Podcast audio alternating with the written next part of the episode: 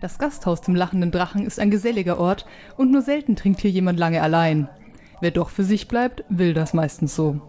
Die vermummte Gestalt in der Ecke zum Beispiel, die diese große Axt und den unförmigen Beutel bei sich trägt. Aber dann sind da auch noch die Unglücklichen, die sich nicht aufheitern lassen wollen. Heute ist es Albert, der Lehrling des Apothekers. Greta, die Müllerstochter, wollte nicht mit ihm ausgehen. Schon seit zwei Stunden sitzt er am Tresen und schaut missmutig in sein Glas. Niemand will mehr bei ihm sitzen, weil sein Seufzen die Stimmung in einem Radius von zwei Metern runterzieht. Irgendwann hat Grimm, der Wirt, die Nase voll. Er baut sich vor ihm auf, stützt die Hände auf das Holz und donnert. Junge, du glaubst, du hast Liebeskummer? Ich erzähl dir mal was über Liebe. Du spitzt die Ohren, um zu lauschen, doch in diesem Moment treten zwei Gestalten an deinen Ecktisch. Eine ist ein Mann mit wilder Mähne, die ihm bis zur Hüfte fällt. Seine Züge sind hinter einem buschigen Bart halb verborgen, doch er schenkt dir ein freundliches Nicken, als er näher tritt. Die andere ist eine untersetzte Frau mit aschblonden Haaren, die dir einen abschätzenden Blick zuwirft und sagt: ah, Hier sitzt ja schon wer. Na egal, wird schon gehen. Und sie setzen sich. Du seufzt. Dann musst du jetzt wohl hier zuhören. Na denn, willkommen zurück hier an unserem Stammtisch hier im Lachenden Drachen. Wir haben heute mal ein ganz anderes Thema. Man könnte sagen, a sticky subject. Es ist Valentinstag und wir dachten uns, das ist eine willkommene Gelegenheit, mal über Romantik in Tabletop-RPGs zu sprechen. Und im Gegensatz zu allem anderen, was am Valentinstag da draußen so zu finden ist, müsst ihr hierfür nichts bezahlen. Also, immerhin. Und wenn ich sage, wir sprechen hier über Romantik, dann meine ich damit noch ein bisschen mehr als das, denn wir haben mal geschaut, was es an Buchmaterial in RPGs zu dem Thema gibt. Und wenn da das Stichwort Romance auftaucht, ist meistens etwas anderes, wenn auch artverwandtes gemeint. Und dann sprechen wir halt auch darüber. Na gut. Heute Abend singt für euch das Niveau. Als erstes haben wir uns eigentlich mal gefragt, warum oder sollte man überhaupt im Rollenspiel über Liebe, Partnerschaft und Sex sprechen? Ist das ein Teil der Rollenspiel, des Rollenspielerlebnisses oder gehört es da überhaupt nicht rein? Die Antwort darauf ist natürlich in erster Linie mal, besprecht das mit den anderen Leuten am Tisch und dann kann man sich da auf was einigen. Aber es ist bei so einem Thema wirklich wichtig, dass Konsens am Tisch herrscht, wie weit man da gehen kann und was man da ausspielen will. Grundsätzlich kann man aber sagen, ein gewisser Grad von zwischenmenschlichen Beziehungen der romantischen Spielart, das ist Teil des echten Lebens. Warum sollte es nicht Teil von fiktiven Leben sein? Das denke ich ist auch eine sehr gesunde Einstellung. Ich dachte mir auch, dass ähm, Wahrscheinlich Dungeons, and Dragons sind die meisten anderen Rollenspielsysteme da draußen nicht dafür gemacht sind, dass man da als einsamer Wanderer durchzieht, weil ähm, sonst hätte man ja erstmal überhaupt keine Gruppe. Und deswegen finde ich auch diesen ganzen Gedanken von, hey, mein Charakter steckt in dieser Welt möglicherweise nicht allein drin, gar nicht so abwegig. Und ich denke auch so, Liebe und Partnerschaft sind ja ähm, so ein wesentlicher Bestandteil der menschlichen oder, ich sage immer menschlichen, der kreatürlichen Existenz und ähm, ja, denke ich, sollten deswegen auch auf die Leinwand. Außerdem halten ja unterschiedliche Begegnungen und Kampagnen das Spiel lebendig und ja, die meiste Drama, das meiste Drama entsteht ja aus Liebe. Also ich habe mir zuerst mal überlegt, was für Erfahrungen ich eigentlich so damit gemacht habe, mit diesen ganzen Themen im Rollenspiel. Und ähm, also zumindest zu Liebe und Partnerschaft lässt sich sagen, dass meine Erfahrung ist, dass das kaum gemacht wird. Zumindest nicht in der ernsthaften Form. Oder zumindest in den Gruppen, wo ich bisher war, wurde es nicht gemacht. Und ich könnte mir vorstellen, dass das zum einen daran liegt, dass es immer irgendwie ein Risiko ist, einem Charakter eine feste Bindung zu geben, weil das was ist, was man verlieren kann. Also Liebe ist ja wie im echten Leben auch eine mutige Sache. Und dass ich mir sicher bin, dass manche Spielleiter das auch als ja, Plot-Hook quasi aus nutzen und das möchte man als Spieler tendenziell vermeiden. Deswegen ist man dann irgendwann einfach immer ein Waisenkind ohne Freunde, ohne Beziehung, ohne alles. Da ähm, würde ich tatsächlich einhaken. Ich habe mir in Vorbereitung auf die Folge eine, ein YouTube-Video von ähm, WebDM angesehen und die haben zu dem Thema gesagt, Also die, das, da ging es eben auch um Romance in Tabletop-Rollenspielen. Ich verlinke euch das. In diesem Video hat einer der beiden erwähnt, wenn du als Spielleiter weißt, dass eine deiner Figuren eine Partnerin oder einen Partner hat und das Erstbeste, was dir einfällt, ist diese Partnerin oder diesen Partner anzugreifen und zu bedrohen, dann spricht das eigentlich echt nicht für dich. Das ist eigentlich, was man im Englischen so als Adversarial DMing bezeichnet, also dass sich der DM als Gegner der Spieler auffasst und versucht, denen zu schaden aktiv. Was aus unserer Sicht super uncool ist, weil man ja miteinander Spaß haben will beim Tabletop-RPG-Spielen und nicht solche ähm, Gegnerschaften aufbauen sollte. Genau, das denke ich auch. Ich habe auf meinem Weg durchs Internet und äh, beim Nachzuschauen, was andere Leute darüber denken, ähm, auch ein sehr schönes Zitat gefunden auf Englisch, das aber ungefähr so ging wie, ja, du solltest deinen Spielercharakteren, also deinen Spielern die Möglichkeit geben, ihrem Herz zu folgen, anstatt dass sie sich die ganze Zeit Gedanken drüber machen müssen, ob die Person, mit der sie in-game eine Beziehung haben, genügend Hitpoints hat, um ja, in einer Woche noch zu leben quasi. Und wenn man das nicht hinkriegt, ist das, finde auch ich, nicht, nicht das Schönste, was passieren kann. Ja, so eines der Zitate, das ich in dem Kontext auch noch gehört war, habe, war, hm, dein Charakter hat eine Ehefrau. Schauen wir mal, wie lange sie durchhält. Ja, genau das ist so. einfach nur ekelhaft. Das ist nicht cool. Ja, denke ich auch. Aber gut, ähm, vielleicht gibt es auch Leute, die mit ihren Beziehungen in-game nicht so eine tiefe emotionale Verbundenheit haben, für die das dann in Ordnung ist. Ich möchte da gar nicht, gar nicht so viel werten, aber. Im Zweifelsfall ja. immer untereinander absprechen. Genau. Ähm, ja, also wie gesagt, meine Erfahrung ist, Liebe und Partnerschaft wird nicht so oft gemacht. Ich denke auch, dass das dadurch nicht einfacher wird, dass das Tempo im Rollenspiel meistens relativ hoch ist. Also es wird viel gereist, es wird viel gekämpft. Ähm, allgemein gibt es da sehr viel Veränderung, Bewegung und oft ist gar nicht die Zeit da, sowas wie, ähm, also das Gefühl Liebe, sage ich mal, realistisch zu entwickeln. Und Liebe ist auch wirklich schwer zu spielen, vor allem wenn es irgendwie so zwischen Tür und Angel passieren soll. Also ich hatte mal eine Gruppe, da hat es funktioniert, weil da haben wir eine Karawane begleitet und eine der ähm, Nicht-Spieler-Charakterinnen ja, ähm, hat sich in unseren Kämpfer verliebt. Aber da waren wir halt auch in-game wochenlang unterwegs und Spoiler, er hatte kein Interesse. Es war ein bisschen schade, aber ähm, ja, also da funktioniert es. Aber ja, also in den meisten Kampagnen, wo ich bisher war, hatte man überhaupt nicht diese, diese Zeit. Das stimmt. Es ist immer eine Frage davon, wie fast-paced sozusagen so eine Kampagne ist. Ich merke das ja bei meiner eigenen, dass ich da manche Sachen, also dass das eigentlich zu schnell läuft, dass man wirklich tief ins Roleplaying einsteigen kann. Das ist auch was, wo ich selber gerade noch dabei bin, für mich rauszufinden, wie ich das so ein bisschen ausbremsen kann, ohne dass es langweilig wird. Ja, ich glaube, das ist, das ist schwierig. Also lustigerweise habe ich da auch ein bisschen im Internet dazu rumgelesen und ähm, es gibt so eine Bewegung, die sagen, wenn das deine Art von Kampagne ist oder Spiel ist, dann bist du eigentlich mit den alten Regeln für Dungeons and Dragons, die ich persönlich jetzt nicht kenne, deswegen begebe ich mich jetzt auf dünnes Eis, ähm, besser bedient, weil ähm, quasi so in der fünften Edition und so es sehr viele Fertigkeiten gibt, die auf, also rund um den Kampf zentrieren und ja, dass deine Spieler quasi auch verleitet, alles immer als Kampf und als Probe zu sehen. Und anscheinend waren die älteren Versionen des Spiels viel mehr darauf ausgerichtet, ähm, soziale Interaktion zu ermöglichen, weil es weniger Regeln gab und die Charaktere auch schwächer waren. Also musstest du mehr reden. Ähm, und auch in den Computerspielen, die ich noch kannte dazu, also Neverwinter Nights und so, ähm, da habe ich das auch noch so in Erinnerung. Da bist du quasi in den Dungeon reingelaufen, dann konntest du erst das mit Logik versuchen, dann konntest du es mit äh, Einschüchtern versuchen, dann konntest du es mit Nettsein versuchen und wenn das alles nicht funktioniert hat, dann musstest du kämpfen. Ähm, und es gab dann auch dieses Retainer-System, also du hast viel mehr Leute, die dir hinterhergelau hinterhergelaufen sind als nur deine Party. Ähm, was natürlich auch nochmal eine stärkere soziale Komponente hatte. Also ja, es gab Leute, die haben sich da sehr, also es gibt Leute, die machen sich dafür stark, ähm, das mal für, ich sag mal, zwischenmenschliche oder romantische Kampagnen wieder mehr in den Blick zu nehmen. Aber ja, müssten wir mal ausprobieren, kenne ich mich nicht aus. Vielleicht wird das ja einer der nächsten Trends, wäre ja eigentlich ganz interessant. Ja, wir können es mal ausprobieren. Brauchen wir die alten, die ganz alten Regelbücher oder eher nicht Regelbücher. Ich glaube, das ist der Witz daran. Hm.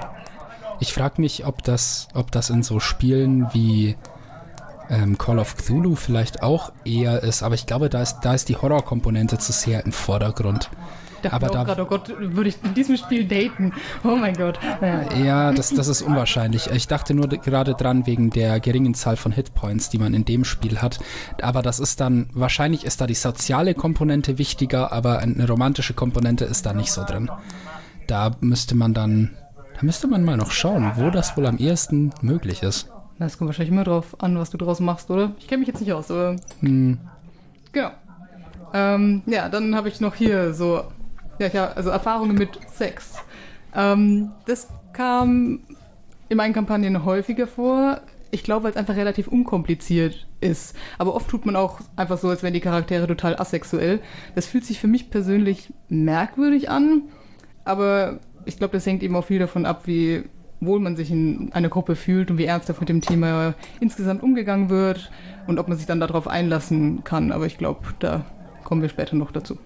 Meine Erfahrungen sind damit bisher sehr gering, muss ich sagen. Also in der ersten relativ kurzen Kampagne, wo ich als Spieler dabei war, äh, da war, ich weiß nicht, ob das schon Flirten war oder nur einander ständig ärgern mit einem anderen Spielercharakter in der Gruppe. Ähm, das hätte sich vielleicht später ergeben, man weiß es nicht, die Kampagne hat vor der Zeit geendet. Und aktuell der äh, Tabaxi, den ich spiele und mit dem ich sehr viel Spaß habe, der hat, äh, dem habe ich einen Sending Stone mitgegeben, also so einen Stein, mit dem er halt Verständigung wirken kann zu seiner äh, Freundin, die er praktisch hat auf einem anderen Kontinent. er mit der-. Ja, letztendlich ist es nichts anderes. Aber davon habe ich bisher in der Kampagne auch erst einmal Gebrauch gemacht, weil ich auch teilweise einfach vergesse, dass ich das Ding in der Tasche habe und wir gerade tausend andere Sachen zu tun haben. So yeah, ich bin bisher nicht so gut damit. Schauen wir mal. Und als DM bin ich da auch noch dabei, meinen Weg dahin zu finden. Aber darüber sprechen wir dann später auch nochmal.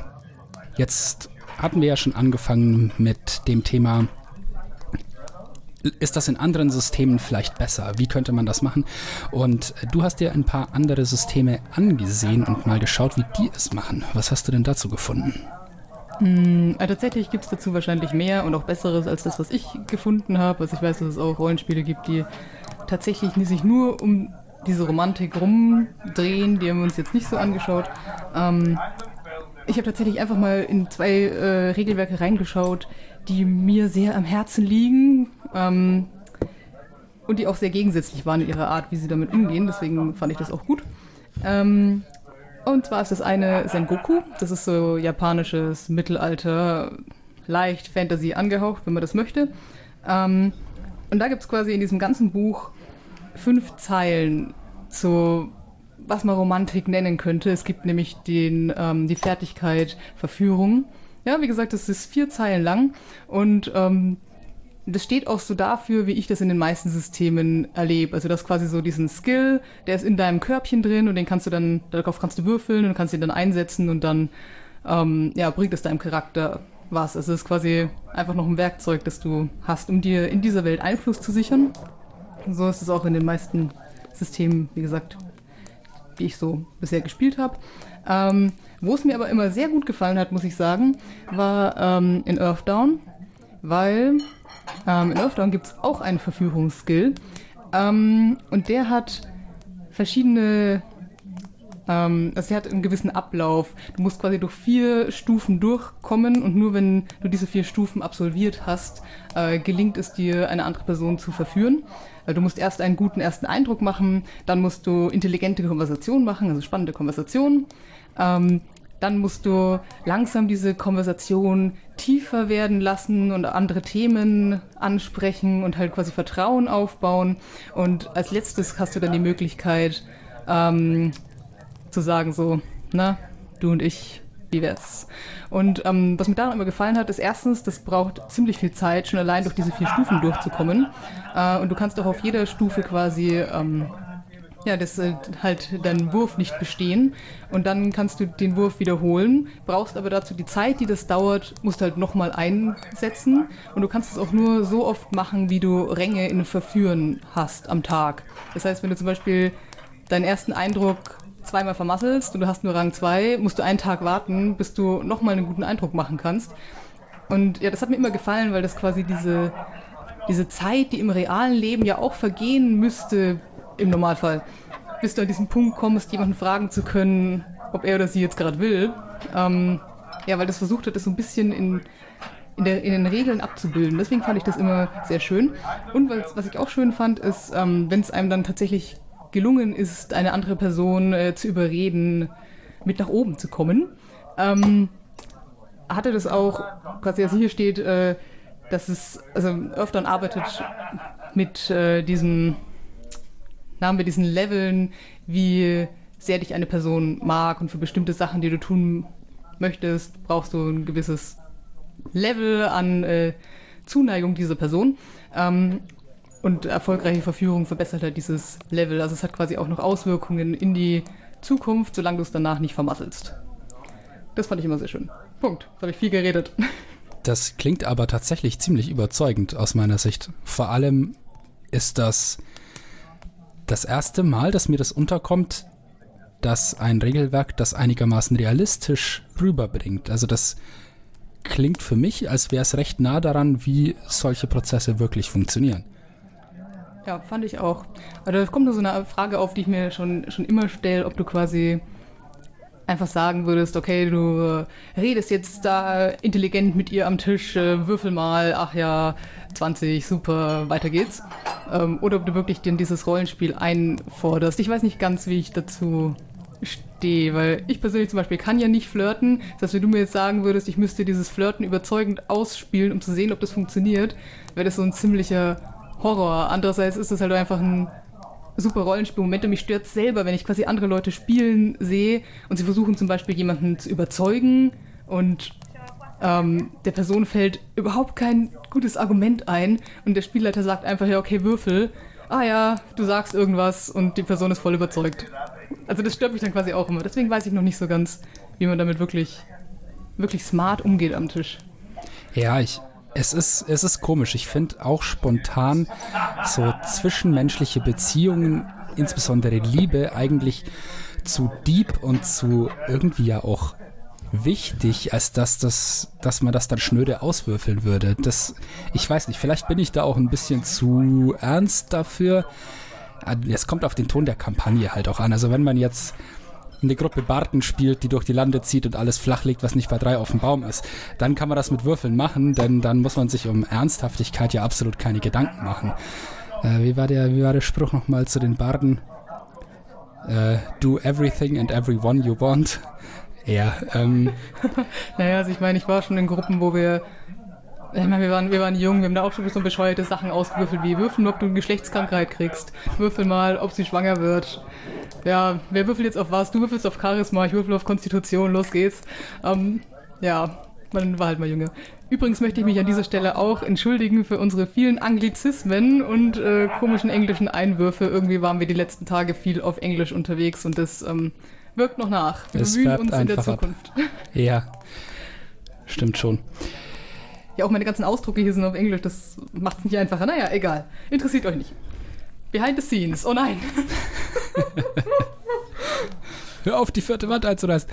Ähm, nein, aber es ist tatsächlich aus meiner Sicht gibt es diesen Zusammenhang zwischen wie spielst du das aus und wie ist deine Gruppe drauf. Wenn das alles so eine ganz, ja, so eine ganz leichte, easygoing Gruppe ist, äh, apropos Anglizismen, dann ja, würfelt aus, habt Spaß und weiter. Aber wenn das halt, wenn das äh, Roleplaying, wo man richtig tief in die Charaktere einsteigt, wo es wichtig ist, dass das Ganze immersiv abläuft, da ist es dann, glaube ich, passender, wenn man das wirklich vielleicht ganz ohne irgendwelche Würfe ausspielt. Aber das ist dann immer euch überlassen, wie ihr das in eurer Gruppe handhaben wollt. Das Wichtigste ist nur, redet drüber. Genau. Und was wir lustigerweise beide unabhängig voneinander heute jetzt hier dabei haben, und ich glaube, es passt an dieser Stelle ganz gut, ähm, wir sind beide während unserer Recherche über das Witcher-Rollenspiel gestolpert. Und da gibt es eine Seite, also eine ganze Seite dazu, die sich ähm, unter dem Titel Romance and How Not How to Not Make It Weird. Ich kann nicht mal mehr Englisch lesen. Ähm, genau, und das, das kam jetzt nur gerade, weil du meintest, zu ernstes Rollenspiel und tief in den Charakter reingehen. Ähm, was an der Seite sehr schön ist. Also sie sagen auch erstmal, ja klar, ihr müsst drüber reden, was geht und was nicht geht. Aber ihr müsst auch darauf achten, wie gut ist der Spielleiter und wie gut sind die Spieler dabei, ähm, sich und die Charaktere zu trennen voneinander. Weil vor allem Leute, die sehr tief in ihre Charaktere reingehen und sehr tief in dieses Roleplay reingehen, da kann es passieren, dass man sich dann irgendwann über den Tisch hinweg anstarrt und merkt, oh Mist, ich habe nicht mehr das Gefühl, dass ich mit der Tavernenmaid äh, flirte. Ich habe das Gefühl, ich flirte mit dem bärtigen Typen, der mir gegenüber sitzt. Oh no. Hilft es da, wenn man grundsätzlich darauf achtet, keinen Blickkontakt zu haben? Ich weiß nicht, ich glaube, ich habe darauf auch noch keine Antwort gefunden. Ich glaube, es hat auch was damit zu tun, wie ja, wie man sonst im realen Leben zueinander steht und wie klar allen am Tisch ist, dass es nicht so ist und dass es halt eine Rolle ist, die man hat und danach, ja, legt man die Rolle an der Garderobe ab und geht nach Hause. Ja, es ist, es ist, glaube ich, auch ein Stück weit die Erfahrung, wie lange man schon Tabletop oder Pen and Paper RPGs spielt. Ähm, es ist ja auch meistens so, den ersten Charakter, den man erstellt, ist irgendwie so ein Abbild von einem selber. Zumindest ist das in vielen Fällen so. Und äh, später entwickelt man dann Charaktere, die vielleicht ganz weit weg sind von dem, wie man selber tickt, einfach weil man spannend findet. Und vermutlich schafft man mit solchen Charakteren, die ein bisschen Distanz zum eigenen Selbst haben, vielleicht schafft man mit denen auch eher diese Trennung zwischen wer bin ich, wer ist diese Figur, die ich da spiele. Hm, vielleicht, wobei ich glaube, dass umso tiefer die Themen werden, umso ähnlicher werden sich die Gefühle. Weißt du, was ich meine? Ja, ich denke schon. Irgendwo, man denkt, es denkt halt immer noch das gleiche Hirn, nicht wahr? Ja, das, das auf jeden Fall. Ich glaube, es hat tatsächlich auch was damit zu tun, wie, wie gut man vielleicht die Leute auch schon kennt, die mit einem am Tisch sitzen. Vielleicht muss man auch einfach ausprobieren, was einem mehr hilft. Ob es mehr hilft, wenn man die Leute gar nicht kennt oder ob es mehr hilft, wenn man die Leute sehr gut kennt. Also zum Beispiel, wir beide kennen uns jetzt, boah, elf Jahre oder so. Sag sowas nicht, jetzt fühle ich mich wieder alt. Ja, ich dachte mir auch gerade. Aber ist einfach so. Also mit dir zum Beispiel könnte ich es mir vorstellen, Romantik zu spielen, ohne dass es seltsam ist. Ähm, aber da gibt es nicht so viele Leute. Was hat auch, glaube ich, so ein kleines bisschen was mit Vertrauen zu tun und so. Und ja, ja, belassen ja. wir es dabei. so, und weil es so schön war, haben wir uns als Hintergrundlektüre auch noch ähm, drei von den Büchern dieser Art angeschaut, wie äh, du sie eingangs beschrieben hattest, wo manchmal Romance im Titel steht, aber eigentlich fast nur, naja. Schweinkram. das ist das Wort, das ich gesucht habe. Ja, danke. Genau, drin steht. Ähm, ich muss sagen, ich fand sie alles in allem eher erheiternd. Ich glaube, du hattest da andere Meinungen dazu.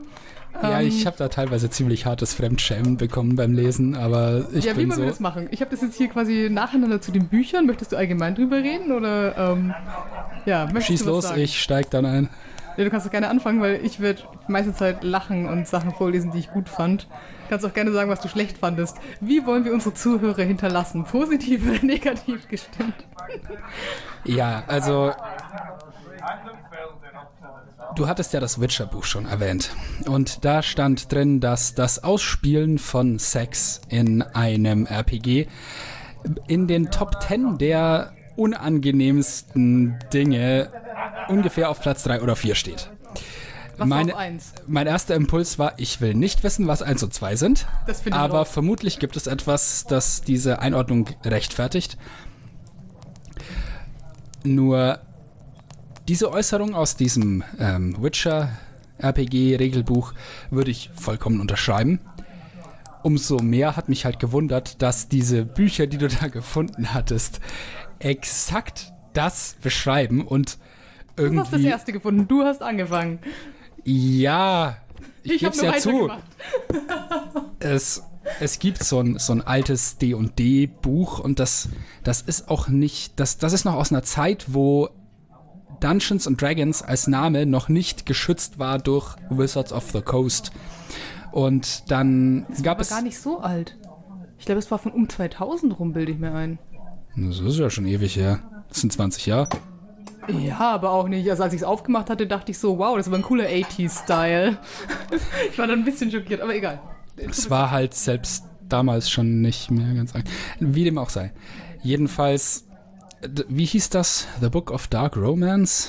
Kann das Ich sein? weiß nicht mehr, wie es heißt. Bei mir heißt es nur das Boah-Buch hier gerade in den Aufzeichnungen. Bei den anderen weiß ich den Titel noch, den habe ich mir nicht gemerkt. Ja, also ich muss mich an der Stelle ein bisschen bremsen, um da nicht allzu sehr drüber abzulästern, weil es mag Leute geben, die das ganz toll finden und äh, ich werde das auch nicht verurteilen. Wie gesagt, einigt euch mit den anderen Leuten am Tisch, wie weit ihr sowas ausspielen wollt und worauf ihr euch einigt, das soll von mir aus in Ordnung sein. Da gibt es dann von mir keine Einwände. Ähm, ich persönlich finde diese Äußerung, die im Witcher-Regelbuch, auf das ich mich jetzt schon wieder beziehe, steht ganz passend. Sex passiert off-screen, also sozusagen hinter den Kulissen. Ähm, ich finde, also ich bin ja, das habe ich schon mehrfach angedeutet, äh, absoluter Matthew Mercer Fanboy. Ähm, falls ihr unter einem Stein gelebt habt, das ist der Spielleiter von Critical Role. Ähm, und der handelt das aus meiner Sicht ganz toll. Der, da gab es schon so ein paar Szenen, wo halt Spielercharaktere Sex mit Nicht-Spielercharakteren hatten. Und dann hat er einfach immer so diese Geste gemacht, so wie so äh, die, die, die Handkante in die flache Hand, so Schnitt, und hat dazu gesagt, Fade to Black. Also die Szene wird dunkel. Und das war immer so, wenn, wenn halt irgendwie so. In einer Szene ging halt eine aus der Gruppe zu einer Sexarbeiterin, beziehungsweise hat sich die aufs Zimmer bestellt. Und dann war das, was Matt Mercer da halt gemacht hat. Ja, sie schubst dich ins Zimmer, schließt die Tür hinter sich und die Szene wird schwarz. Alle wissen, was passiert. Es ist überhaupt nicht awkward, weil es halt nicht beschrieben wird. Und aus meiner Sicht ist das der, für mich ist das der perfekte Weg, das zu handeln. Andere sehen das sicherlich anders, aber das ist, finde ich gut. Das ist eine verständliche Meinung. Trotzdem habe ich diese drei Bücher mit Es den bleibt mir nicht erspart. merkwürdigen Themen, nein, das ist nicht schlimm, mit den merkwürdigen Themen ähm, gelesen. Äh, gelesen ist ein großes Wort. Ich habe sie durchgeschaut. Ähm, soll ich einfach mal erzählen, was da so alles drin war, was ich gut fand? Ich muss ja Also- sagen, ich, ich finde es, es nötigt mir Respekt ab, dass du das tatsächlich so weit durchhalten konntest, dass du dich bis zu Sachen durchgelesen hast, die du in Ordnung fandest. Weil ich habe da die ersten paar Seiten angeguckt und mir gedacht so, äh, nein. Ja, also tatsächlich das, was du mir geschickt hattest, fand ich auch mit am schlimmsten, einfach weil es schon, also alle drei Bücher waren pornografisch.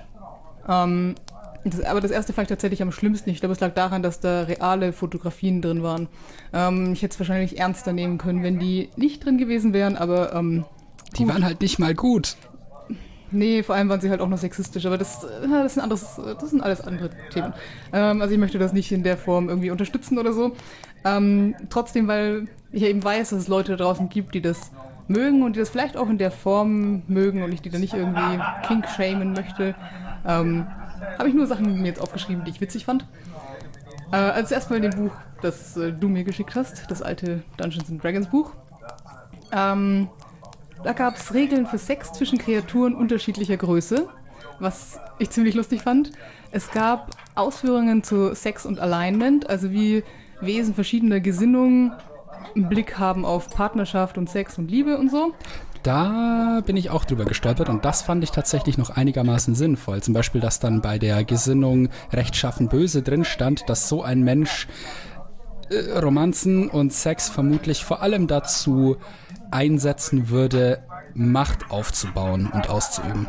Genau. Wobei da eben auch viele Sachen dabei waren, wo ich mir dachte, ja, wenn ich meinen, also wenn ich einen eben einen Charakter einer bestimmten Gesinnung habe und ich durchdenke diesen Charakter zu Ende, waren das jetzt alles keine Sachen, wo ich jetzt nicht von selber drauf gekommen wäre. Also zum Beispiel gab es da auch ähm, so Sachen wie äh, Rasse und im, in deutschen Podcast Rasse zu sagen, ist immer irgendwie Sag komisch, aber Völker. Genau.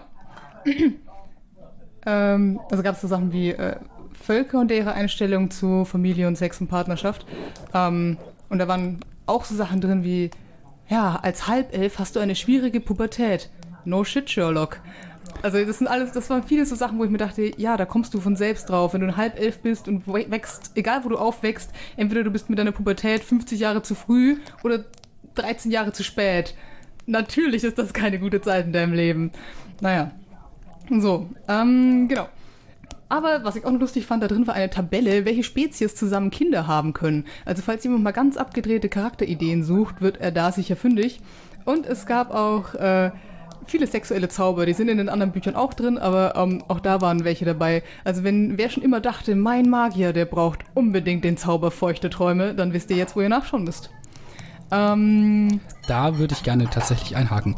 Ähm, in dem WebDM-Video, das ich schon erwähnt hatte, eingangs, gab es zu dem Thema Magie und Sex ein sehr schönes Zitat, nämlich, ja, wenn es in dieser Welt Magie gibt und es gibt irgendwelche Bücher-Nerds, die mit Magie gut sind und sozial vielleicht nicht ganz so fit, dann wird es solche Zauber geben.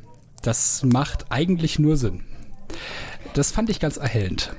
Ja, jeder von euch, der Naruto kennt und diesen komischen Klon-Jutsu und so ziemlich alle über 18 Fanfictions, die dazu jemals geschrieben wurden, kann sich das ungefähr vorstellen. Philipp schaut zur Seite, er weiß es nicht, aber ich bin sicher, es gibt äh, andere Leute, wo sich diese Fandoms überschneiden, die konnten jetzt vielleicht lachen. Genau. Ähm, und was ich auch gut fand, es gab, äh, genau, ich habe schon mal angefangen, also quasi Liebe, Sex und Partnerschaft bei unterschiedlichen Völkern. Ähm, und da habe ich ja vor allem gefeiert, die Gnome.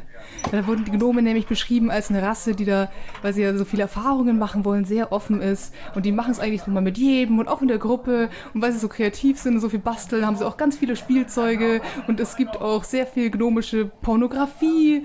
Und ähm, ja halt, also sehr nachgefragt ist zum Beispiel das gnomische Kamasutra. Und es tut mir leid, ich fand das so gut. Das ist jetzt in meiner Welt Canon.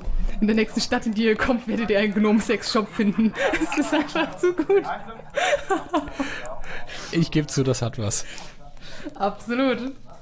Wir haben uns noch äh, zwei DSA-Bücher angeschaut, oder zumindest ich habe sie mir angeschaut. DSA, das schwarze Auge, falls es euch nichts sagen sollte. Genau, und zwar habe ich äh, mir, ähm, soll ich die Titel sagen oder ist es dann Schleichwerbung oder? Nee, sagst du ruhig dazu. Genau, und zwar habe ich mir angeschaut Die Wege der Vereinigung und Lustschlösser und Zauberwesen. Wobei, ich glaube, das erste ist tatsächlich vom Originalverlag herausgegeben. Beim zweiten weiß ich es nicht. Ich glaub's, ich glaub's doch, ich glaube das zweite ist quasi eine Erweiterung zum, zum ersten mit nochmal neuen Wesen und so. Oh, okay. Aber ähm, ja, ich habe mich damit äh, jetzt nicht rechtlich auseinandergesetzt. Ähm, genau. Und zwar Wege der Vereinigung, da hast du noch mal so ein kleines Video dazu angeschaut, wie es dazu kam. Vielleicht möchtest du das davor erzählen, weil ich glaube, es erklärt sehr viel. Ähm, ja, es gab ein Video, ähm, also ein Interview-Video mit dem Herausgeber, der, ich glaube, das war auch so ein Crowdfunding, äh, das da dahinter steckte. Und der wurde halt interviewt von, äh, ich weiß gar nicht, wer von Orkenspalter TV war, die hieß es. Ich, das sagt mir jetzt persönlich nicht viel, vielleicht vielen von euch. Jedenfalls hat die den interviewt und ich war total fasziniert, wie die da die ganze Zeit ernst bleiben konnte. Also die hat ihn halt gefragt, wie ernst ist dieses Buch eigentlich? Und ähm, er hat dann halt erzählt, ja, äh, zugegeben, es entstand aus einem Aprilscherz heraus. Ähm, aber letztendlich haben sie schon, manches hat er gemeint, sei mit einem Augenzwinkern geschrieben darin, manches andere ernster. Und es stehen halt Sachen drin, wie zum Beispiel, also zu den ernsteren Sachen, steht zum Beispiel drin, dass verschiedene Völker auf diesem, in dieser Welt von DSA ähm, verschiedene Einstellungen zur Sexualität haben. Und mit verschiedene Völker meine ich jetzt nicht nur ähm, Völker im Sinne von Gnome, Elfen, Menschen, sondern auch verschiedene menschliche Völker. Was ja jetzt nicht ganz dumm ist und Teil der Kultur und ja, warum nicht? Das, das macht in dem Buch noch einigermaßen Sinn. Es waren aber halt auch abgedrehtere Sachen darin, in dem Buch. Die erzähle ich euch jetzt.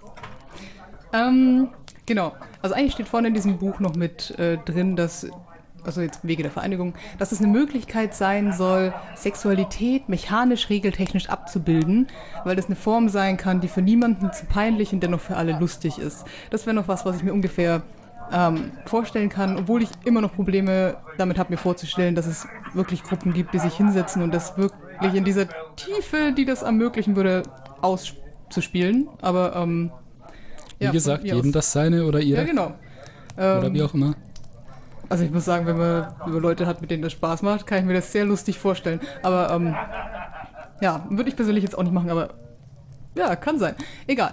Ähm, genau, aber auch da drin gab es ein paar Dinge, die ich lustig fand und ähm, ich werde jetzt auch nur über die reden, weil oft ist das Buch meiner Sicht nach, das war war wahrscheinlich das mit dem Augenzwinkern, so ungewollt ins Lächerliche abgerutscht. Zum Beispiel bei Zaubern wie Orgasmusexplosion oder der Eigenschaft gigantische Geilheit.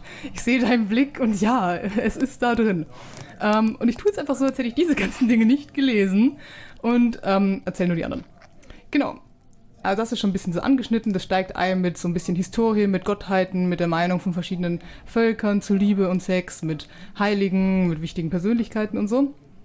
Ähm, was ich gut fand, war, dass gleichgeschlechtliche Liebe, Transsexualität, nicht-binäre Geschlechtervorstellungen und so äh, thematisiert wurden und dass auch Gleichberechtigung ein Thema war, das explizit angesprochen wurde. Also zum Beispiel wurde eingegangen auf ähm, dieses Beschämen und Beglückwünschen. Also dass quasi, wenn eine Frau mit allen schläft, dann ist er eine Hure und wenn der Mann mit allen schläft, dann ist er der geilste Typ ever. Und dass gesagt wurde, dass es das in dieser Welt definitiv nicht gibt. Also wenn du in irgendeinem Bauernkaff aufwächst, äh, und der Sohn des Müllers schläft mit, ein, äh, schläft mit allen, dann ist er genauso unten durch wie die Tochter des Müllers, wenn sie mit allen schläft, wenn das da halt ein Problem ist. Ähm, das fand ich zum Beispiel sehr gut. Finde ich ja allgemein eine tolle Sache an Tabletop-RPGs und an der, oder an Pen-and-Paper-Rollenspielen, dass man die Dinge, die einen schon immer an der echten Welt genervt haben, einfach rausstreichen kann und halt sagen kann, nö, es gibt keine Geschlechterungleichheit in meiner Welt. Warum soll es die geben? Die macht überhaupt keinen Sinn. Ja, wobei es auch in der DSA-Welt ja Völker gibt, bei denen das dann so ist. Aber ähm, generell fand ich es gut, dass es zumindest akzeptiert, also gesagt wurde, ja, es gibt das in der realen Welt und da drin gibt es das nicht. Kannst du auch als Frau Spaß haben. So. Ähm, genau. Und auch, es gab auch einen Abschnitt über Aufklärung in dieser Welt und quasi wie viel weiß mein Charakter eigentlich über was. Das fand ich auch gar nicht so blöd, weil wenn man diese Welt, also wenn man in dieser Welt unterwegs ist und gern in der einen oder anderen Kirche oder im Dienst einer entsprechenden Gottheit richtig tief einsteigen will, dann ist das Buch dafür, glaube ich, tatsächlich gar nicht so blöd. Also zumindest die ernsten Teile davon. Und es gab tatsächlich auch ein paar Abenteuerideen, die ich nicht schlecht fand. Ähm, an der Stelle muss ich gestehen, es gibt im DSA diese Liebesgöttin und ich konnte auch durch langes Googeln nicht rausfinden, ob man sie Raja oder Raya spricht. Ich glaube, es ist Raya, weil Raja nochmal anders geschrieben wurde. Deswegen möchte ich Raya sagen. Ich hoffe, ich kriege keine wütenden Fanmails. Ich habe mich wirklich bemüht. Ich habe es nicht rausgedacht. Naja. Ähm, genau. Und zwar, also die beiden Abenteuerideen, die ich da nicht schlecht fand, war, ähm, die eine war, der Held wacht nach einer wilden Nacht neben einer toten Priesterin der Liebesgöttin auf. Ich habe den Namen nicht mal hingeschrieben, ich hätte mich, ich hätte mich gar nicht outen müssen. Naja. Ähm, auf jeden Fall, der Held wacht nach einer wilden Nacht neben einer toten Priesterin der Liebesgöttin auf und muss dann erstmal die eigene Unschuld beweisen und dann herausfinden, was wirklich passiert ist. Äh, Fand ich nicht schlecht. Und äh, auch lustig fand ich äh, so Liebesirrungen und Wirrungen. Ähm, ein Müller hat mit, also in seinem Dorf, mit einer von zwei Zwillingen geschlafen, also einem weiblichen Zwillingspärchen, weiß aber am nächsten Tag nicht mehr mit welcher. Und er würde der Betreffenden dann gerne einen Antrag machen, kann aber verständlicherweise nicht hingehen und fragen, hey, warst das eigentlich du? Das ist super, wie wär's mit uns? Und ähm, die Helden müssen dann diskret rausfinden, um wen es sich da wohl gehandelt hat. Das fand ich zum Beispiel auch ganz lustig. Das ist mal eine ganz andere Idee für eine Quest. Genau, genau deswegen. Außerdem gab es noch, äh, um das Thema wieder zu wechseln, Regeln für das Anvisieren von besonders empfindlichen Stellen im Kampf, was ich mir lustig vorstellen kann.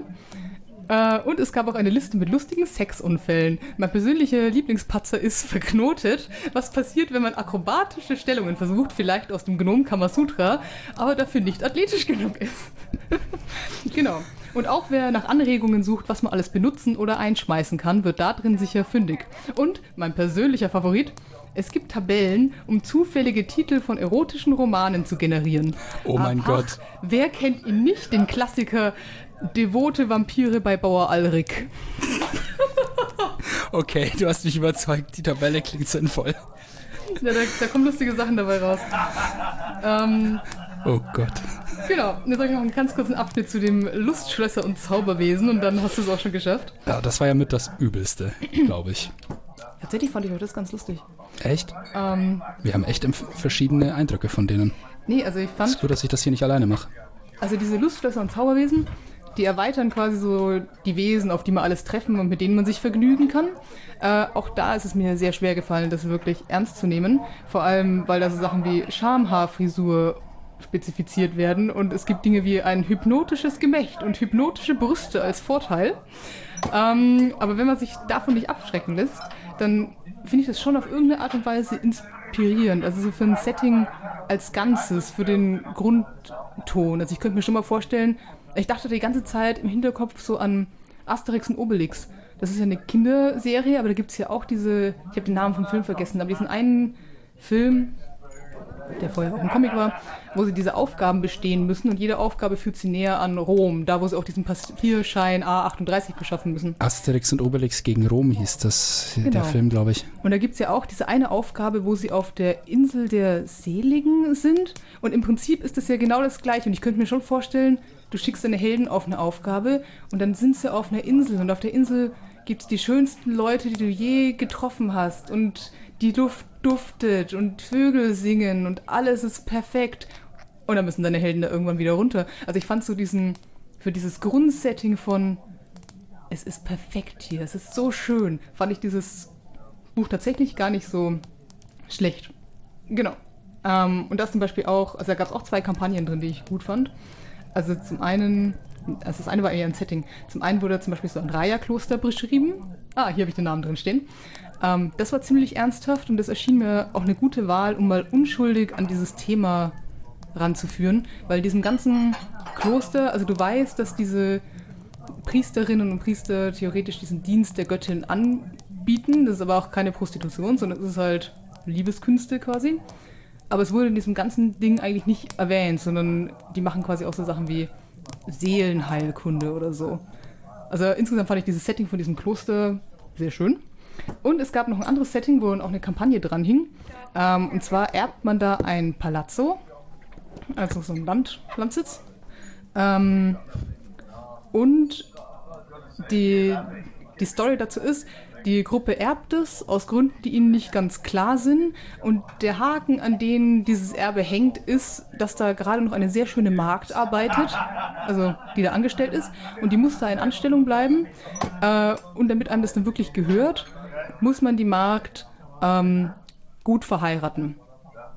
Das ist so der, der Hintergedanke. Und ich dachte mir, ja, auch das ist, eine, das ist ein interessantes Quest, weil dann kommt vielleicht einer und sagt, also da ist viel mehr Diskutieren drin. So, nehmen wir den, der hat Geld. Aber wir können auch die nehmen, die hat Einfluss. Aber der da hinten, der bringt uns mehr. Ja, heirate du sie doch. Was? Nein. Also, ähm, ja, also ich fand nicht alles da drin gut. Punkt. Ich sehe schon, ich habe mich viel zu schnell abschrecken lassen, glaube ich. Ja, ja, du musst über die ganzen Tittenbilder und so drüber äh, blättern. Also, ja, ja, es, es war teilweise lächerlich, aber das habe ich nicht, das habe ich nicht aufgeschrieben. Ähm, genau. Aber ich denke, es ist in allem irgendwas drin, worüber man sich freuen kann. Vor allem diese, diese Erotik-Generika-Tabelle, die werde ich, die werde ich benutzen. Ihr werdet in Zukunft viel mehr solche Bücher finden. Oh je. Ich muss aber sagen, nach, nach der Buchrecherche, die wir da angestellt haben, bin ich schon der Meinung, dass es in den Regelwerken eine große Lücke da gibt, wo wirklich Liebe und Romanzen in dem Sinn verortet sind.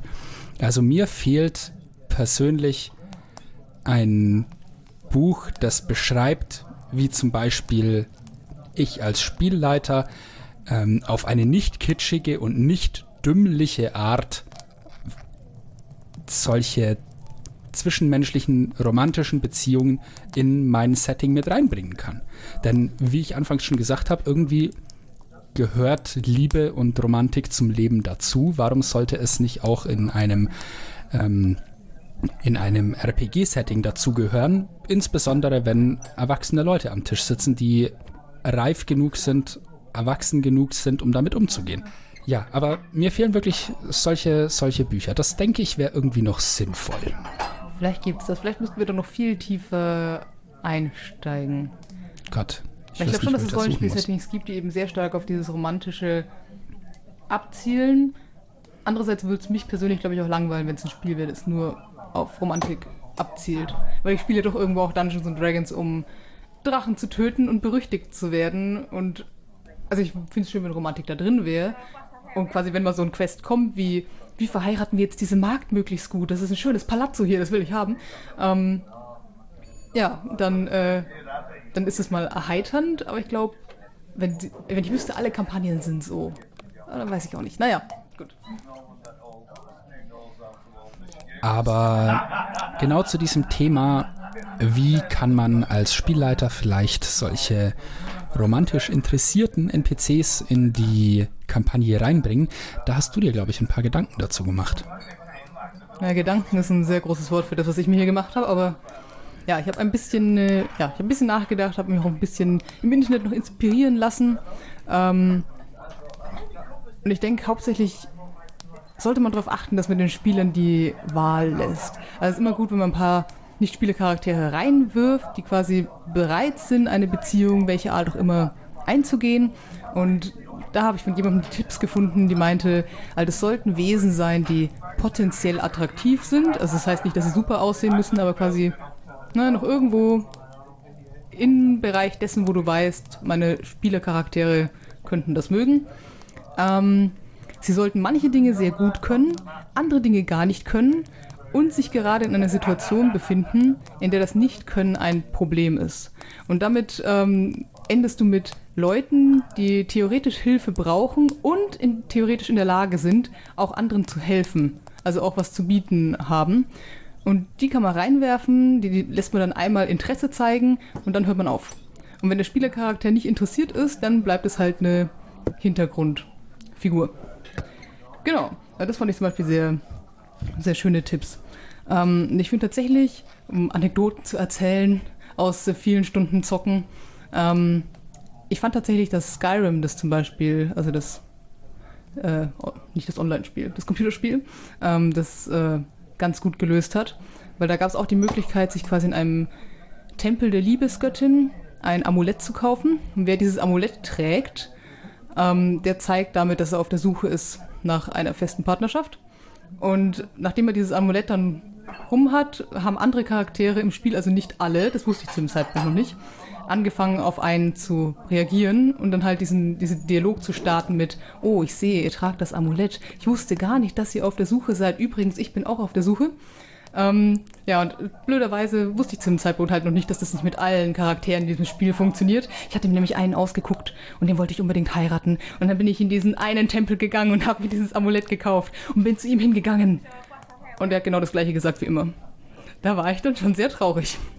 Dann habe ich den PC ausgemacht. Warte, ich muss das zu Ende erzählen, weil deswegen fand ich das nämlich so schön. Dann habe ich den PC ausgemacht, war frustriert habe dann ein paar Tage nicht gespielt, war dann so weit, dass ich mir dachte, ja gut, dann heirate ich halt nicht. Ist ja ein fortschrittliches Spiel, ich kann auch ohne Partner hier mein Haus bauen und Kinder da rein adoptieren und so. Also brauche ich das eigentlich nicht. Hab dann den PC wieder angemacht, vergessen, dass ich dieses Amulett noch trage, hatte meine Traglast erreicht, musste also in den nächsten Laden gehen, um mein Zeug zu verkaufen. Ähm, bin da reingegangen, habe den Typen hinter dem Tresen angequatscht, um mein Zeug loszuwerden. Und er meinte, oh, ich sehe, ihr tragt ein Amulett von Mara. Übrigens, ich finde euch auch sehr attraktiv. Und dann war ich schon so, was? Nein, i, der, boah. War dann im Begriff neu zu laden und dachte mir, nee, das ist eigentlich ein super Rollenspiel-Moment. Also da hat mich das Spiel dazu gebracht, über diese Person im Hintergrund, die ich nie beachtet habe, mal nachzudenken. So ist es jemand, der für mich attraktiv sein könnte. Ja, er ist nett. Ich hab, äh, er ist rechtschaffen. Er hat hier einen Laden, das heißt, er macht Geld. Ja, okay. Versuchen wir das. Das fand ich sehr schön tatsächlich. Ich glaube, so muss das ungefähr laufen. Aber das ist tatsächlich ein ziemlich cooler Punkt, dass dadurch eben der, ja, der Ladeninhaber auf einmal eine ganz andere Relevanz für die eigene Figur bekommt. und eben nicht mehr nur so der, der Automat ist, in den man Geld reinwirft und dann kommen unten Schwerter raus oder so. das ist ein sehr schönes Bild. Ja, aber genau das konntest du in dem Spiel halt mit verschiedenen Personen machen. Also hattest du immer die Möglichkeit hinzugehen und zu gucken, hat die Person gerade in ihrer Lebenssituation Interesse an mir? Genau. Und was ich daran eben auch schön fand, wenn wir gleich schon bei Skyrim sind, erzähle ich das noch. Ähm, also ich finde, dass es wichtig ist, auch in dem Rollenspiel dann zu zeigen, das hatten wir auch am Anfang schon, dass die anderen Personen äh, eine Stärke und ein Gewinn sind und keine Belastung. Also jemand kann total wichtig sein, ohne dass er oder sie ein Schwert halten kann. Also wenn niemand nach, nach Haus und Kindern guckt, dann kann es schwer sein, auf Abenteuer auszuziehen. Auch deswegen fand ich Skyrim eigentlich gut gemacht, weil die Person, die du dir dann ausguckst, egal was die vorher gemacht hat, für meinen Charakter hat es keinen Unterschied gemacht, aber der zieht dann bei dir ein, öffnet einen Laden und du kannst ihn dann quasi einmal am Tag bitten, dir was zu kochen und er gibt dir auch einmal am Tag Geld, das er halt einnimmt mit seinem Laden. Ähm, und er ist tatsächlich auch da. Also zum Beispiel habe ich mit meinem anderen Charakter dann mal den Fehler gemacht, eine falsche, Person, also nicht eine falsche Person. Ich habe eine Person geheiratet, normalerweise ziehen die bei dir ein. Und ich habe die einzige Person in diesem Spiel geheiratet, die nicht bei dir einzieht, sondern ihre, quasi ihren Tagesablauf dann aufteilt und teilweise halt, was ich auf der Arbeit ist und teilweise bei dir zu Hause. Und ich war so weit von seiner Arbeit weggewohnt, dass er quasi nie zu Hause war, gefühlt. Also sein also der Spielercharakter und mein Charakter haben sich nie getroffen in Skyrim. Ähm, und dann kam ich immer nach Hause, hatte da die Kinder sitzen und dachte mir, oh Gott, ich bin so ein schlechter Vater. Die Kinder sind den ganzen Tag allein hier und niemand kümmert sich um die. Aber irgendwann kam ich mal nach Hause und die Kinder sagen dann immer so zufallsgenerierte Sätze. Ähm, und da hat mir das eine Kind dann erzählt, ja, ich war mit Papa unten am See schwimmen. Und das war so ein Rollenspielmoment, da ist mir richtig so das Herz aufgegangen. Da dachte ich mir, wow, das Spiel erkennt trotzdem, dass ich verheiratet bin. Und er ist manchmal da und unternimmt Dinge mit diesen Kindern, wenn ich nicht da bin. Oh mein Gott, das ist so eine Erleichterung. Jetzt kann ich wieder Drachen töten gehen. Und ich glaube auch, das ist cool, wenn man das auch am Tisch so hinbekommt. Jetzt habe ich wieder voll abge abgenördet. Ich mag dieses Spiel, man merkt's. Schleichwerbung.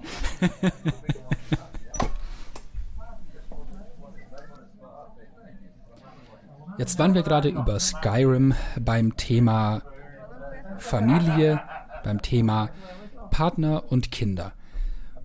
Und es ist ja interessant auch zu fragen, was macht das mit einem Spielercharakter? Genau, also ich denke auf jeden Fall, es macht richtig, richtig viel, weil ähm, zum einen glaube ich, man hat ja dann so einen Ort oder zumindest eine Person, mit der man irgendwie verwurzelt ist und es ist dann auch schön, nach Hause zu kommen und ähm, man will ja dann auch irgendwie nach Hause kommen. Äh, da gibt es noch Ideen, wie man das in Regeln umgießt, aber das kommt dann später noch. Und ähm, was ich auch mal wichtig finde, äh, also es ist da draußen dann ja noch jemand, der sich um einen sorgt. Also man könnte das als Spielleiter zum Beispiel auch so umbauen, dass wenn man irgendwo im Dungeon verloren geht, dass dann mal nach zwei Wochen oder so eine Gruppe Söldner auftaucht, weil deine Frau hat jetzt einfach mal alle Kühe auf dem Hof verkauft und diese Söldner angeheuert, damit die mal gucken, wie es dir geht. Ähm, also ja, es ist nicht so, dass man sich dann nur selber Sorgen macht, sondern der andere Charakter da draußen macht sich dann auch Sorgen. Ich habe dann auch so Sachen gelesen wie, dass man sich auch überlegen könnte, wenn zum Beispiel jetzt der Charakter zu Hause ist und da irgendwelche Aktionen macht, um sich auf irgendwas vorzubereiten oder so, dass man dann auf alles, was man macht, Vorteil bekommt. Weil immer jemand im Hintergrund ist, der Kaffee macht oder so. Genau. Das fand ich sehr schön. Und ich denke auch, dass es was ausmacht fürs Netzwerk, weil wenn man jetzt mit jemandem zusammen ist, dann kennt der ja wieder Leute und die kennen wieder Leute und die kennen wieder Leute. Also wie man es halt im echten Leben auch macht. Du hast eine Freundin und die Freundin hat eine Freundin in Karlsruhe. Ah, du musst nächste Woche nach Karlsruhe. Cool, kannst du bei dir auf der Couch schlafen. Ja, es ist wie im echten Leben auch. Es ist eine Bereicherung für die Figur und äh, ja, es ist auch etwas, das der Figur aller Wahrscheinlichkeit nach mehr Lebensmut gibt. Also es ist, es ist etwas anderes, ähm, das ist eine Sache, die kommt in Extremsituationen dann einfach auch ein Stück weit durch. Wenn man mal wirklich einen ganz schlimmen Kampf hat in der Gruppe und es steht wirklich spitz auf Knopf, dass Leute aus der Gruppe sterben, dann gibt es vielleicht Leute in der Gruppe, die wegen ihrem sehr düsteren Hintergrund so verzweifelt sind, dass sie nicht mehr wirklich am Leben hängen. Und es gibt halt dann auf der anderen Seite vielleicht äh, die Figur in der Gruppe, die vor kurzem erst geheiratet hat und äh, so überhaupt keine Lust hat, drauf zu gehen und dann vielleicht sogar alleine abhaut, wenn es dafür sorgt, dass diese Figur dadurch ihren, ihre Haut rettet. Zum Thema Heiraten gibt es ja in D&D, &D, wenn man das mal auch regeltechnisch umsetzen will, tatsächlich einen Zauber. Da habe ich jetzt erst im Kontext der Vorbereitung dieser Folge mal wieder davon gelesen. Im Xanatas Guide steht das. Äh, der Zauber äh, Zeremonie, das ist ein Klerikerzauber, passenderweise. Wem sollte das sonst gehören? Und mit Zeremonie kann man ja so ein, ähm, kann man verschiedene, ja, quasi sakrale Riten vollziehen. Zum Beispiel ähm, gibt es da eins für das so eine Du bist jetzt erwachsen Zeremonie, wie das jetzt zum Beispiel Konfirmation oder Firmung bei verschiedenen christlichen Konfessionen ist. Ähm, du hast Hingabe, was so ein bisschen das Eintreten in eine Glaubensrichtung oder eine Kirche symbolisiert, aber du hast halt auch Heirat, was einfach bedeutet, dass durch diesen Zauber ähm, zwei miteinander vermählte Figuren für sieben Tage einen Bonus auf ihre Rüstungsklasse bekommen, solange sie innerhalb von neun Metern voneinander sind. Und es steht hier auch eine Sichere Krea Flitterwochen. Sozusagen. Und hier steht auch, eine Kreatur kann nur dann noch einmal von diesem Ritus profitieren, wenn sie verwitwet ist. Das ist etwas konservativ. Das lässt sich einrichten. auch Lawful das. Evil. Nein, halt. Chaotic Evil. Ja.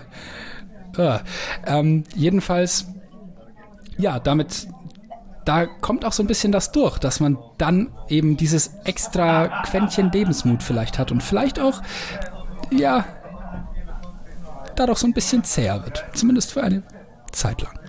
Genau. Ich habe auch noch so Tipps dazu gelesen, wie man könnte sich überlegen, ob sich äh, eine romantische Beziehung übersetzen lässt in mehr Lebenspunkte oder in Vorteil auf äh, Willenskraft, Rettungswürfe, wenn es eben zum Beispiel eng wird. Oder auf äh, Death Saving Throws. Äh, Todesrettungswürfe. Oh. Todesrettungswürfe. Rettungswürfe gegen den Tod ist die offizielle Übersetzung. Ein schönes Wort. Ja. ja. Death Saves im Englischen. Ist einfach kürzer. Nachdem wir jetzt auch geklärt haben, wie man mechanisch solche Familienbeziehungen einbauen kann ins Spiel, wenn man das denn unbedingt möchte. Ähm, kommen wir jetzt langsam zum Ende und ich würde noch auf eine Sache eingehen wollen, die vielleicht nur für mich was bedeutet, aber die ich persönlich irgendwie äh, wichtig fand für ähm, das Verstehen und das Bauen von Beziehungen in Rollenspielen. Ähm, ich habe mir da eine, eine, ja die letzten Wochen so ein bisschen Gedanken dazu gemacht, wie kann man das wahrscheinlich sinnvoll einbauen und habe mir dann halt auch äh, die erwähnten Bücher durchgelesen, Videos von einschlägigen, zum Beispiel Dungeons and Dragons äh, Channeln angesehen und äh, da ist irgendwo dieser Satz gefallen ähm, auf Englisch to care about each other, also auf Deutsch füreinander sorgen ähm, und sich umeinander sorgen. Das ist so ein bisschen diese Doppelbedeutung. Und das, da hat es bei mir irgendwie so ein bisschen Klick gemacht. Bei mir persönlich, weil ich mir dann gedacht habe, darum geht es ja eigentlich. Da ist ein Mensch, der sich um dich sorgt und der für dich sorgt und im besten Fall läuft das auch umgekehrt. Und ich glaube, wenn man das im Kopf behält, hilft das viel dabei, Beziehungen auch auf eine nicht unbedingt total kitschige Art, aber doch eine schöne Art darzustellen. Es ist auf jeden Fall was, was mir so ein bisschen Inspiration gegeben hat, wie man das machen könnte. Wow. Ich wünschte, das hätte mir jemand gesagt, als ich 15 war und wir uns einfach durch jede Stadt durchgevögelt haben. Vielleicht hätte das unser Rollenspiel sehr verändert. Hm. Dankeschön, Philipp. Sorry, dass ich so spät dran bin. Apropos spät, ich glaube, der Wirt da hinten will schließen. Siehst du das auch so? Ich glaube, solange du trinkst, kannst du bleiben, aber irgendwann ist das Licht aus. Hm, ich habe Angst im Dunkeln. Ich glaube, wir sollten Schluss machen für heute. Ihr Lieben, wir sehen uns dann hoffentlich das nächste Mal, wenn wir uns wieder hier an unserem Stammtisch treffen. Und wir hoffen, das hat euch wieder ein paar, zumindest ein Lachen aufs Gesicht gezaubert mit den etwas seltsameren Aspekten, die wir gefunden haben, aber vielleicht ähm, auch ein wenig inspiriert, im besten Fall. Das hoffe ich auch. Und beim nächsten Mal trefft ihr im lachenden Drachen dann den Gnom mit dem Sexshop. Nein, wahrscheinlich nicht. Philipp will nicht zu viele Episoden auf explizit schalten. Aber wir werden sehen. Adieu. Adieu. Und jetzt geh da raus in die Welt und such dir jemanden, der Heimat und Abenteuer ist. Und denk dran, wenn du weißt, was als nächstes passiert, bist du kein echter Abenteurer.